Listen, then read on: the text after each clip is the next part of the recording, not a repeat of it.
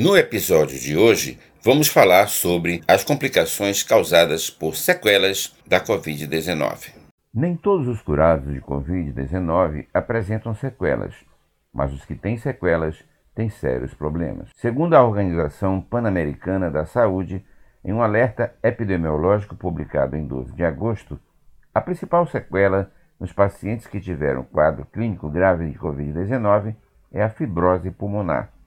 Também foram identificadas miocardite, que é a inflamação do tecido muscular do coração, a insuficiência cardíaca, declínio cognitivo de longo prazo, fadiga e encefalopatia, que é um termo amplo que abrange qualquer doença cerebral que altere o funcionamento ou a estrutura do cérebro, causando a diminuição da capacidade de raciocinar e de se concentrar, perda de memória e alterações de personalidade. Outras sequelas já identificadas por especialistas: insuficiência hepática, distúrbios vasculares que podem levar a uma amputação, dificuldades de digestão e problemas nos rins, dores no ouvido, distúrbios na fala e dificuldades nas articulações. Na Inglaterra, foi criado um grupo de pessoas com sequelas da Covid-19, chamado de SOS Covid Longa Duração.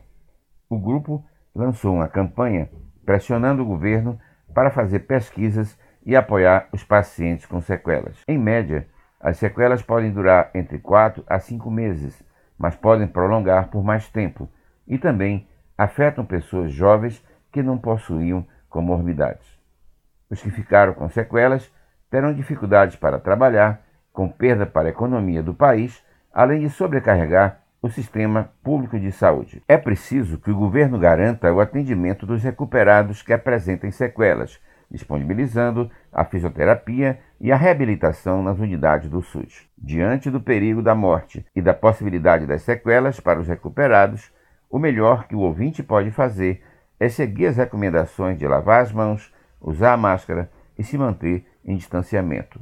Das três recomendações, a que menos é praticada é o distanciamento. Aglomerações nas ruas, praias, filas, feiras ocorre com frequência. O distanciamento deve ser no mínimo de um metro. Siga as recomendações preventivas e evite a contaminação. Mais informações no portal saudenoar.com.br e no site jorgeroriz.com esses e outros áudios de programas anteriores você pode ouvir na plataforma Spotify. Coloque na busca Jorge Roriz. Jornalista Jorge Roriz para o programa Excelso Saúde.